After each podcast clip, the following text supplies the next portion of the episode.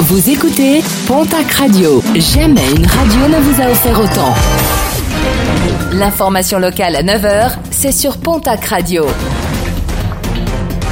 Bonjour Jean-Marc Courage Sénac. Très belle journée à vous toutes et vous tous. Six mois de prison, dont trois fermes. Verdict du tribunal correctionnel de Pau qui jugeait pour la troisième fois l'ancien président du FC Pau. Il avait harcelé Bernard Laporte-Frey, l'actuel président du Pau FC, et Joël Lopez, le directeur général du club. Des messages malveillants envoyés par SMS et par mail. Des messages envoyés entre mars 2022 et janvier 2023. Il avait déjà été condamné pour de tels faits en 2021. Petite frayeur pour 23 adolescents passagers d'un car de ramassage scolaire hier en début de matinée à Argagnon, près d'Orthès. Alors que le véhicule était à l'arrêt, des fumées se sont échappées du tableau de bord de l'autocar. Les ados ont été évacués du véhicule. Le feu a été rapidement maîtrisé par le chauffeur du bus grâce à l'extincteur présent dans le véhicule. Coup de chaud sur les clubs sportifs tarbés, des clubs qui ont du mal à boucler leur budget. En basket et rugby, sur les trois clubs professionnels, il manquerait en cette fin de saison pas moins de 600 000 euros.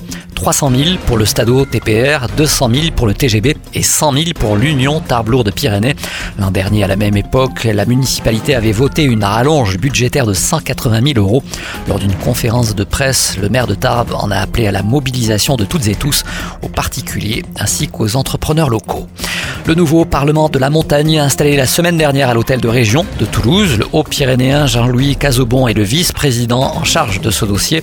Parmi les grands enjeux, les transitions écologiques et énergétiques, les mobilités ou bien encore l'accès aux différents services publics.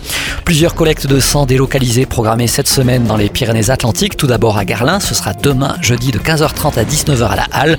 Mêmes horaires le lendemain, ce vendredi, du côté du centre festif de Sauvagnon.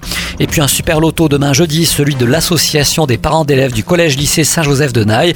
Rendez-vous ce jeudi dès 20h30 du côté du gymnase de l'établissement. Parmi les lots à remporter, un voyage pour deux personnes à Tenerife ou bien encore un week-end pour quatre personnes à Port Aventura.